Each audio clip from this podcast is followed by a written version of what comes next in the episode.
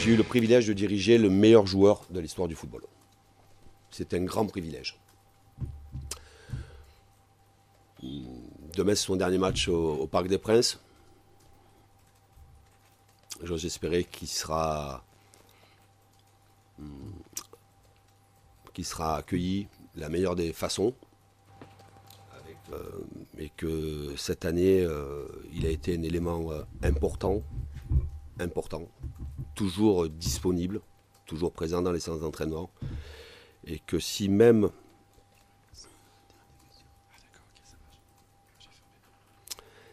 les remarques ou les critiques, que je trouve pas du tout justifiées, mais pas du tout justifiées, quand vous êtes, vous êtes dans une saison quand vous avez 35 ans et dans une saison où il y a une, Coupe du Monde au milieu et que vos stats à la sortie, elles sont à peu près de toute compétition confondue, hors Coupe du Monde, bien évidemment.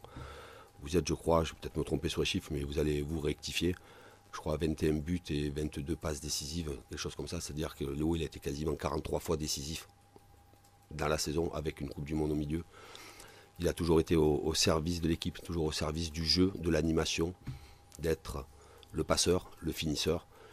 Et que, je le répète encore une fois, pour l'entraîneur que je suis, ça a été un grand privilège, non pas de l'entraîner, de l'accompagner tout au long de la saison. El entrenador del Paris Saint-Germain, no haces esa declaración si nada más es el último juego de la temporada, como después quiso aclarar el Paris Saint-Germain. Es porque es un adiós, lo que todos entendimos, lo que todos entendimos. ¿No es así, Paco? ¿Cómo estás? Tal cual, tal cual, sí, era un gusto acompañarte a ti, Alex. Efectivamente, Alex Pareja también nos acompaña el día de hoy. Ya lo ven, en un instante lo escucharán y será nuestro primer tema, precisamente esto que se le fue a Christophe Galtier. Quiero pensar el día de hoy en eh, una de sus últimas ruedas de prensa de esta temporada y muy posiblemente de su gestión como entrenador del Paris Saint-Germain. Eh, recordemos un poco, porque esta historia es reciente, no ha durado más de dos años. Llegó al Paris Saint-Germain, causó revuelo, Leo Messi, eh, ya con la temporada avanzada fue que se presentó su debut en condición de visitante ante el Stade de Ram, el eh, argentino por primera vez jugando en un equipo diferente al Fútbol Club Barcelona le costó esa etapa de adaptación. Su primer semestre tuvo sus complicaciones, pero cuando empezó a adaptarse mejor, se empezó a reflejar en su rendimiento. Su primer gol fue en la Champions ante el Manchester City el 28 de septiembre del 2021. Y evidentemente cuando llevas a alguien de la talla de Leo Messi, la expectativa es la más alta lo mides por la cantidad de Champions, imagínense nada más que pudo haber ganado. Y entonces empezaron a surgir algunas diferencias. Y el primero fue Leonardo, que, bueno, se pelea hasta con su sombra. El que fuera director deportivo del Paris Saint-Germain dijo, es un poco difícil de explicar, em, porque en estos dos meses pasó más tiempo con su selección que acá. En la última fecha FIFA jugó tres partidos y ahora tiene problemas musculares. Pero bueno, Leonardo se peleaba con todo el mundo, ¿no? Eh, y entonces eh, empezaron a aparecer algunos temas, como la remontada Paco contra el Real Madrid. Sí, por supuesto. Eh, hay que entender que Messi sí se cuece aparte, ¿no? No todos son iguales. lo de Leonardo, pues bueno, habría que ver en qué contexto lo dice. Para mí, fuera de lugar. Muy bien lo de Christophe Galtier, muy bien. Te habla de lo que es Messi. Es que en realidad, pues mira, te puedes pelear con todo el mundo, pero con Messi no te puedes pelear. O sea, realmente lo de, lo de, lo de Messi es como futbolista y como persona, como ser humano. O sea, no le encuentras un pero, realmente. Eh, no es culpa de él. Esto que se dio es totalmente fuera. Y además es planeado, premeditado, ¿no? No, no es algo así espontáneo y mucho menos. Sí, esto es de una estatura mínima. Eh, silbado por la afición del Paris Saint-Germain tras la eliminación ante el Bayern. Ya también lo habían silbado en el Parque de los Príncipes después de esa eliminación contra el Real Madrid. Eh, esto también caló profundo cuando por un viaje que ya tenía acordado Arabia Saudita, después de que habían perdido ante el Orient en el torneo de liga local, les cambiaron los planes, los hicieron ir a entrenar el lunes. Messi no fue, se eh, abocó a este viaje que ya tenía comprometido y entonces pues le cayeron con una multa, que iba a ser de dos semanas, quedó solamente en una, se disculpó, este es su balance numérico. Total, que em, pues eh, cuesta trabajo de repente evaluar el rendimiento de esta estancia, Alex, de Leonel Messi en el Paris Saint-Germain. Con el paso del tiempo, ¿cómo será recordada esta eh, trayectoria de Leo Messi de dos temporadas con el PSG? Gusto en saludarte. ¿Qué tal amigos? Eh, pues como un matrimonio de conveniencia y la gran mayoría de los matrimonios de conveniencia no acaban bien. Eh, Messi llega al Paris Saint Germain, en esta cronología quedaba bien expuesto, después del shock que le supone no renovar con el Barcelona cuando él estaba aterrizando en el aeropuerto del Prat pensando que iba a extender su compromiso con el Barça. Y a partir de ahí todo sale mal, porque eh, Messi es víctima de las comparaciones consigo mismo y con un futbolista que ya no va a volver a ser, que es el, Messi del Barça, pero no el de las últimas temporadas, sino el de 2015, porque ese es lo que le vendieron al aficionado del Paris Saint Germain. Y esa es la, segunda cosa de la que Messi es víctima, de, las expectativas irreales que se eh, instauraron en París y que el propio club fue eh, alimentando a través de su aparato de propaganda y social media, porque al aficionado se le vendió que el Paris Saint Germain sí o sí tenía que ganar la Champions si tenía a Mbappé, si tenía a Messi, si tenía a Neymar. Eso, ¿cómo no va a ser posible? ¿no? Entonces, y el aficionado que se pensó que el fútbol real es como una partida al videojuego FIFA, pues se lo, se lo tragó. Y de ahí es donde nace toda la frustración. La frustración de ver que Messi no es el Messi que ellos esperaban, que habían visto en highlights de 2015, que el Paris Saint Germain se estrellaba dos veces en eh, la Liga de Campeones y sobre todo lo que os decía del matrimonio de conveniencia, que por mucho dinero que le pusieran sobre la mesa, el corazón de Messi seguía estando en Barcelona. Por eso eh, la cosa acaba como acaba. Y esperaos porque queda el último capítulo, que yo me espero lo peor del público del Parque de los Príncipes. Uf, eh, porque queda un partido más. Sí, fíjate que, bueno, primero, nadie como Alex para hacer las comparaciones siempre de, sacando una película, una serie, un grupo de rock. Matrimonio de conveniencia en este caso. Sí, pues, por supuesto, por supuesto. no terminan bien. Exactamente. Eh, fíjate que yo no, no coincido con, con Alex. Yo pienso que el público francés en el Parque de los Príncipes eh, va a rectificar va, a rectificar, sí, hay, va a rectificar. Hay otro elemento, Paco, si me permites nada más. Eh, dijeron que iban a ser muy moderados en el festejo, porque finalmente es el momento del festejo, por, el tema Sergio Rico. Sigue delicado de salud, es parte de la plantilla. Entonces, e, ese es un elemento que también hay que considerar. De acuerdo. Mesura, mesura ante todo. Eh, no, no cabe eh, en esta situación, en este lugar que bien mencionas, los abucheos. Ya sobran. Realmente tendrías que ser pues no sé cómo describirlo, para ponerte a buchear en un momento tan sensible por lo de Rico.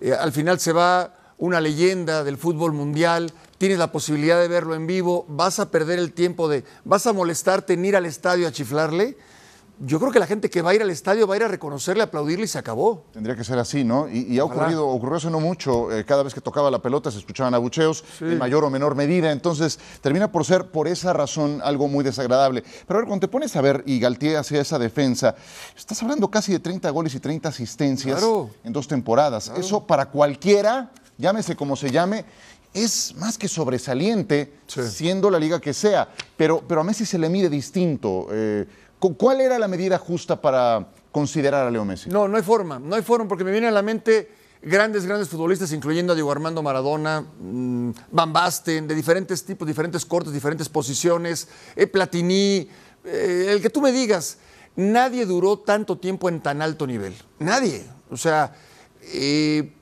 y Messi te sigue haciendo goles, te sigue dando jugadas de gol, te sigue asistiendo, te sigue sigue participando, hizo mucho hincapié Christophe Galtier. Jugadas decisivas. y siempre lo tuvimos a disponibilidad, siempre estuvo disponible. No era un tipo que se pasara 10 días lesionado, regresara otros 10 días lesionado, no. Y lo del viaje a Arabia, se disculpó, dio la cara y dijo, señores, pasó esto y esto, sí me equivoqué, pido una disculpa. No, no, es que no hay un pero. En verdad no hay un pero. Otro, otro punto que me parece muy relevante, y te escuché hace unos minutos, Alex, no se le mide con la misma vara a Messi. Y no olvidemos que eran los tres tenores en este equipo, ¿eh? Ahí está también Neymar, ahí está también Mbappé, cobrando dinerales, ambos, y siempre se le, como que se le carga más la mano al argentino, ¿no? Totalmente, es que eso pensáis, esas declaraciones, y lo ha tocado ya Paco de Galtier, eh, cuando dice lo de siempre estuvo disponible, es un palo aquí a la yugular a Neymar que les lleva tomando el pelo desde el año 2017 y encima ahora eh, anunciando los cruceros estos que, que anuncian. Me parece cósmico, me parece sideral lo de Neymar. Y por el otro lado, la protección al hijo pródigo, ¿no? A Mbappé, que, es el, prácticamente es el dueño, el director deportivo del Paris Saint Germain y nadie eh, dice nada. Entonces eh, hay una vara de medir muy diferente en función de eso, de, si es Mbappé, de si es Neymar o si es Messi. Y el problema de Messi es ese, que eh, la percepción del aficionado del Paris Saint Germain es, ya está, ahora que tenemos a la tercera pata del tridente, ya está, él, él es el que nos tiene que llevar, porque los otros dos no pudieron solos. Y, eso es de tener muy poco IQ futbolístico. Eh, hablaba eh, Paco de todos esos grandes nombres que nunca ganaron la Champions o, que la ganaron una vez. Messi la ha ganado varias veces. Fijaos en Ronaldo, el brasileño, Ronaldo Nazario un futbolista maravilloso, de los mejores delanteros de la historia. ¿Y cuántas Champions tiene? Cero. Es que me hace mucha gracia porque a Messi, eh, solo a Messi se le, se le, juzga por las Champions que no que ha ganado, que ha dejado de ganar. Eh, me, parece, me parece muy injusto comparar a futbolistas eh, con, baremos diferentes. Y luego otra, el fútbol es un deporte de equipo en el baloncesto sí, en el baloncesto a veces, solo a veces, si fichas a tres monstruos, ellos te ganan el partido. Pero en un deporte con un estadio o una cancha tan grande, con 22 eh, futbolistas y con una puntuación baja, la influencia de un futbolista, por muy bueno que sea, aunque sea el mejor del mundo, siempre va a ser menor que en cualquier otro deporte. Y luego el desequilibrio general que era el Paris Saint Germain, que era un equipo en el que había tres que no trabajaban, entre los cuales estaba Messi, y había eh, ocho que, tenían que correr todo lo que no corrían los demás. Entonces no es culpa solo de Messi. Sí, y, fue una plantilla mal gestionada. Basta con ver en el último partido, llevaron solamente cinco jugadores de campo y cuatro de ellos canteranos de menos de 20 años. La verdad, la plantilla fue mal diseñada. Em, pues eh, así queda este asunto. Ya veremos para dónde, ¿eh? porque honestamente no sé dónde vaya a jugar la próxima temporada. Y más con el tema del Fútbol Club Barcelona, que se supone que tendría que ser uno de los destinos, que eso tenía pies de barro, se ha ido diluyendo conforme avanza el tiempo. Hay una cosa que son las matemáticas, sumas y restas, lo que tienes que bajar de tu masa salarial y eh, ahí el número es contundente. Estás hablando de 200 millones que tiene que bajar el Fútbol Club Barcelona y todavía no se sabe el plan de viabilidad que tendría que llevarse a cabo. Entonces también el tiempo es un factor en ese sentido para efectos de un Fútbol Club Barcelona que de acuerdo a lo que publicó este jueves el diario ABC, em, los dos inspectores, Jean Samuel Lubá y Miriam Kohler, concluyen que el Barcelona debe de ser sancionado sin Champions por el caso Enríquez Negreira. Todo queda en el terreno de Alexander Seferín. Él tendrá la última palabra y se definirá si el Barcelona es sancionado o no. ¿Esto en qué crees que termine, Paco? De que Messi no va a regresar al Barça, pase lo que pase. Así como están las cosas, por donde se le quiera ver, Messi no va a regresar al Barça, porque también, ¿qué espera el Barcelona o el barcelonismo de, de Messi? ¿Ese que llegue para retirarse o piensan que Messi le va a cambiar la cara a este equipo o va a ser eh, piedra medular, ¿no? de piedra angular, perdón, de, de, este proyecto de, de Xavi, eh, a mí no me gustaría que regresara, porque tienen segundas mucho partes, Segundas partes nunca fueron buenas, hablando de matrimonio. Claro, y menos hablando de matrimonios eh, por conveniencia, y menos en el hmm. caso de Messi. Yo creo que la historia de Messi ha sido tan increíble en el Barça que regresar ahora como, como para qué, ¿no? Sí, y creo que coincides en ese punto, Alex. Entonces, ¿hacia dónde eh, crees que tengamos que apuntar las coordenadas del el futuro de Leonel? Solo hay, eh, dejadme un inciso, solo hay tres segundas partes que fueron mejores que la primera. Eh, la de Alien, la de El Padrino y Terminator. Ahí, la, la, segunda parte siempre fue mejor que la primera, pero dudo mucho que la historia de Messi en el Barça fuera, fuera la misma. ¿eh? Yo eh, estoy con Paco, eh, el timing del Barça y el timing de Messi son opuestos, porque Messi quiere decidir el futuro cuanto antes mejor, y el Barça, con estos dos condicionantes, con lo de la liga y la posible sanción de la UEFA, va a apurar al máximo, entonces yo creo que lo del Barça cada vez, y en Barcelona mismo, son muy poco optimistas, el, el mesiómetro ha, ha bajado bastante, y solo le quedan dos opciones al final a Leo Messi, ¿no? Le queda la opción de sucumbir al dinero e irse a Arabia Saudí y perderse allí con Cristiano Ronaldo y con quien les quiera acompañar, o, una opción intermedia, como es la MLS, que sí, que también es sucumbir al dinero, también es dejar de ir a de competir al máximo nivel, pero es una liga más establecida, mucho más establecida que la de Arabia Saudí y es un país donde su familia va a tener una vida mucho más agradable. Eh, entonces, está ahí en manos de, Messi. El, tema es que lo que él quisiera de verdad es regresar al Barcelona, pero es la opción menos viable por, por todo esto que estamos explicando. Sí, he escuchado eso también, que Messi quería regresar al Barcelona, pero esto tiene, tiene muy poco recorrido. Fue una gran segunda parte, Terminator 2. Sí, como Hay no. que decirlo, ¿eh? Ahora me estoy acordando de escenas. Y tengo más imágenes frescas en la memoria de lo que llegué a pensar. Celta Barcelona, por ESPN Deportes y ESPN Plus, domingo. ¿Vas a hablar pronto a la afición madridista? Hablar de. Buena pregunta. Hablar del futuro, no hay nada que hablar. ¿Por qué voy a hablar de un futuro si estoy en Madrid? Porque hay mucha gente hablando por ti. Sí, pero lo que habla es Internet y la realidad no es Internet.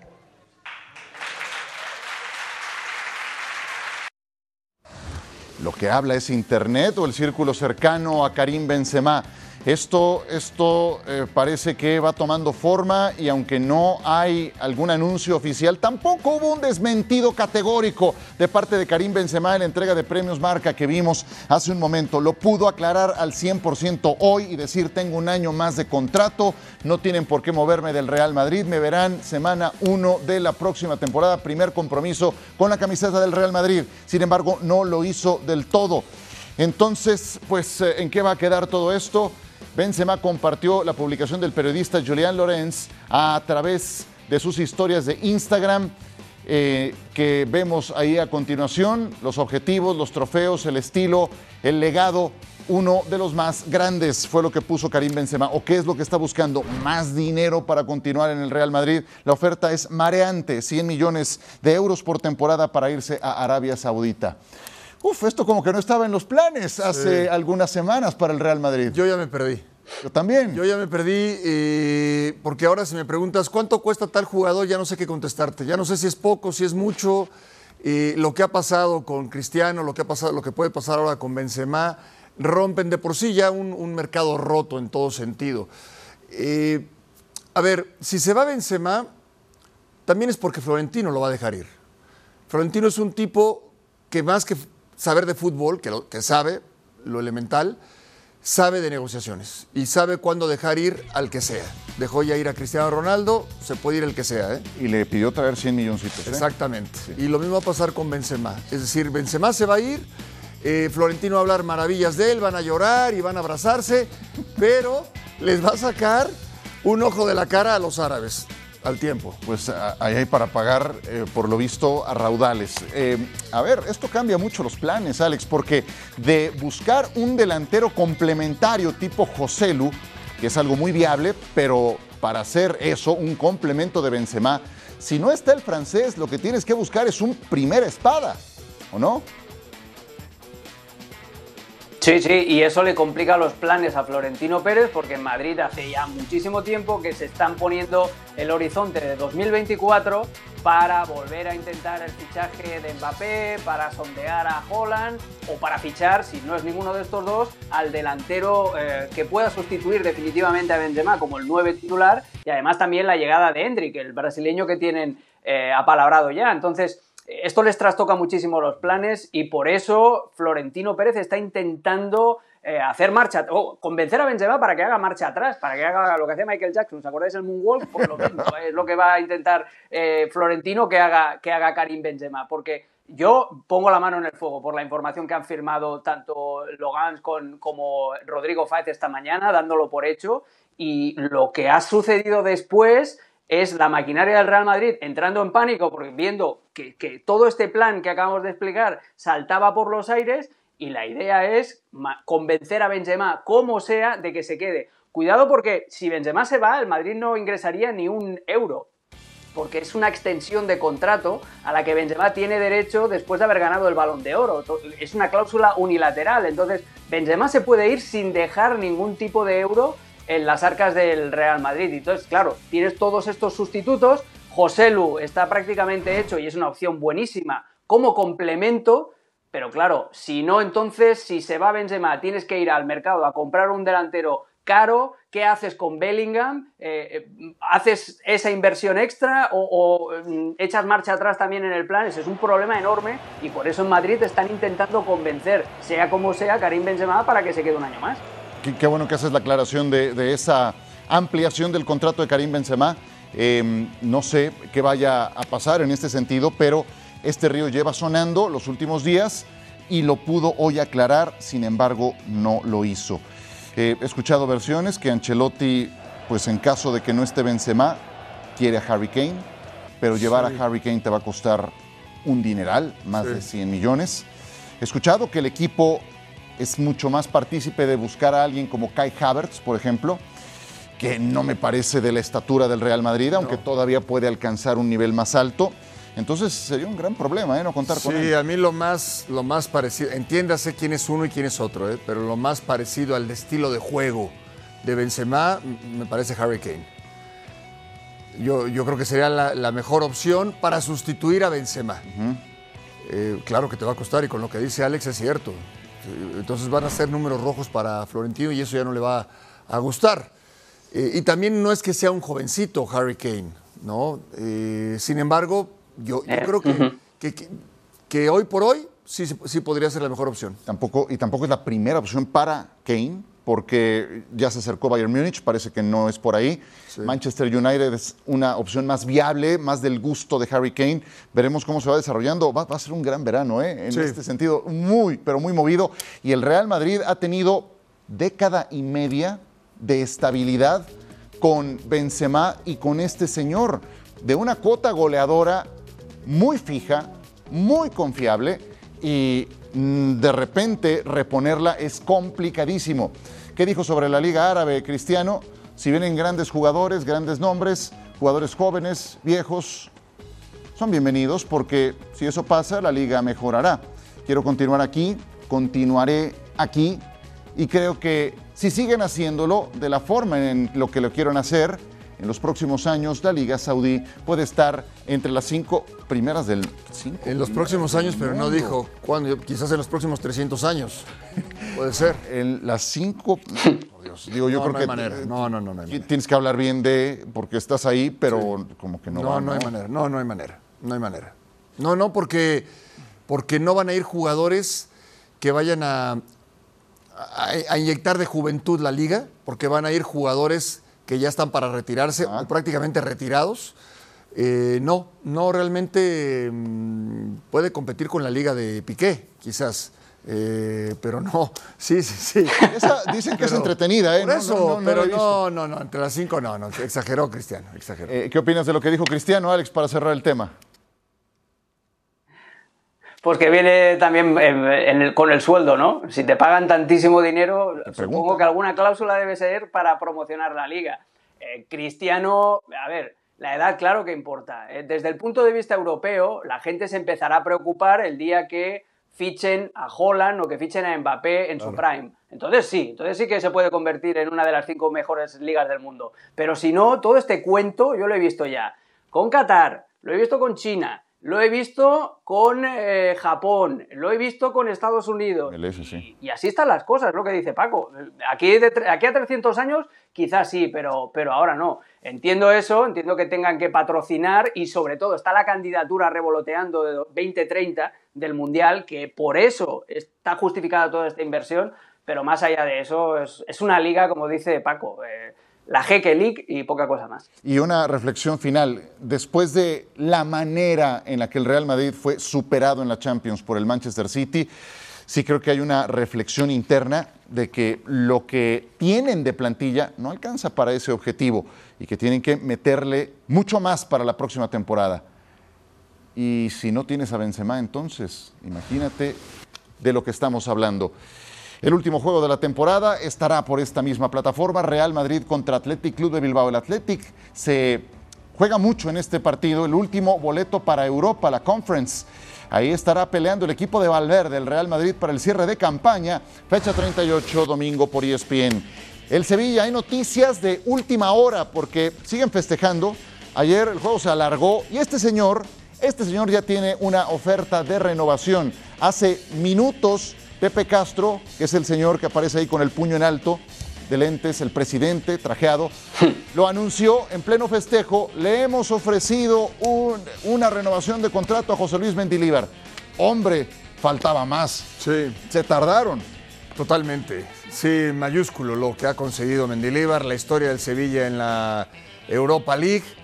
Eh, el hecho de haber jugado siete finales y haber ganado de las siete, eso, eso más que la cantidad, porque en cuanto a cantidad, pues es obvio que el Madrid, por ejemplo, la Champions y algunos otros equipos estarán por ahí, pero de jugar todas las finales que has jugado las has ganado, eso, eso mm, es increíble. Y de las maneras más diversas, ¿no? Sí. Unas siendo dominante, otras por un corto margen, en alargue, en penales, como quieras, encuentran el camino de la victoria. Pero, Alex, esta temporada más complicada que cualquier otra, porque hace dos meses y medio estaban peleando por no descender y en el camino dejaron a dos gigantes del fútbol mundial. Eh, esto ha sido más especial todavía, ¿no? Y con un entrenador, Siro, que a sus 62 años debutaba en Europa. Mendilíbar es un señor que toda la vida ha ido conduciendo a utilitarios, utilitarios de esos de tres puertas y estrechos en los que no cabe ni siquiera gente pequeñita como yo. Pero a la mínima que le dieron un coche con un poquito de, potencia, fíjate lo que ha hecho. Ha sido reinstaurar el sentido común. Lo de Lopetegui ya era una muerte anunciada, todo el mundo sabía en Sevilla que no tenía que haber empezado la temporada y el propio Lopetegui después lo ha reconocido y Monchi también. Eh, lo de San Paoli fue un error categórico. Mira, lo que hablábamos de segundas partes que nunca fueron buenas. Pues ahí tienes otro ejemplo con, con San Paoli, volviendo locos a los futbolistas, esa imagen de Joan Jordan en el Camp Nou intentando descifrar el papelito, me- me parece un resumen perfecto de lo que puede llegar a atolondrar un entrenador a sus futbolistas. Y llegó este señor, sentido común, Oigan, 4-2-3-1, eh, extremos a- o hombres de banda a pierna natural, los laterales que suban para doblar, centros, un buen cabeceador como en Nesiri, eh, orden defensivo y sobre todo, si no tenemos calidad, no salgamos jugando desde atrás, que era el principal problema que tenía el Sevilla. Aplicó el sentido común, eh, tranquilizó a la plantilla, eh, tuvo ese también efecto de, de padre protector que muchas veces tiene entrenadores como Ancelotti y ahí tienes el resultado. Yo no me puedo alegrar más por Mendilibar, que tiene un récord extrañísimo. Ha ganado la liga en la quinta categoría en España, en la cuarta, en la tercera y en la segunda. Ahora ha ganado la Europa League, el año que viene campeón de liga. Sí, sí, sí. Y dejando en el camino al Manchester United, dejando en el camino a la Juventus, que fueron sus rivales de cuartos y de semifinales. Eh, tal parece que necesitas hablar de álgebra, dijo la víspera al partido contra Juventus, Mendilíbar, para que te crean. Y no es así muchas veces. Simplificó las cosas. Es, es- es aire fresco para el mundo del fútbol actual, Sí. sin duda, ¿no? Diferente a todo lo que vemos semana a semana, ¿no? Eh, técnicos en pose, en la zona técnica, que eh, piensa en, su- en sus declaraciones que están descubriendo el hilo negro, algo diferente a lo que todos estamos viendo. No, Mendilíbar es lo que es.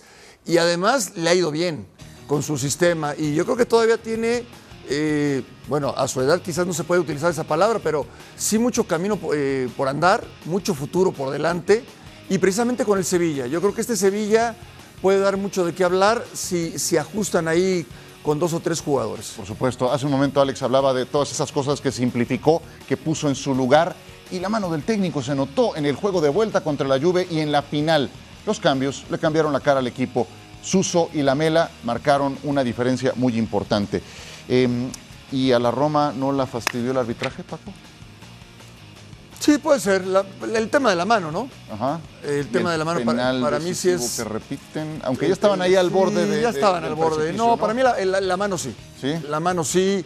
Y además la revisan en el bar. O sea, eso no lo, no lo entendí. Pensar que pretendieron fastidiar al aroma, eso sí que no. Me- para mí pasa más por un tema de incapacidad. Pues, eh, y Mourinho, Mourinho no está de acuerdo contigo. Y ya Ya ves sé. el papelón que terminó haciendo. Alex, una reflexión final en unos 20 segunditos que nos vamos.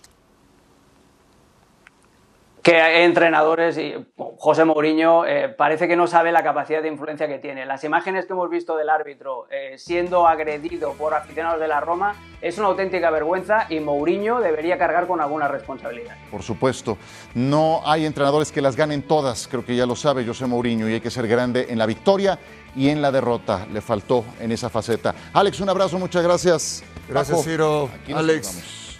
Abrazo amigos. Parte de fuera de juego.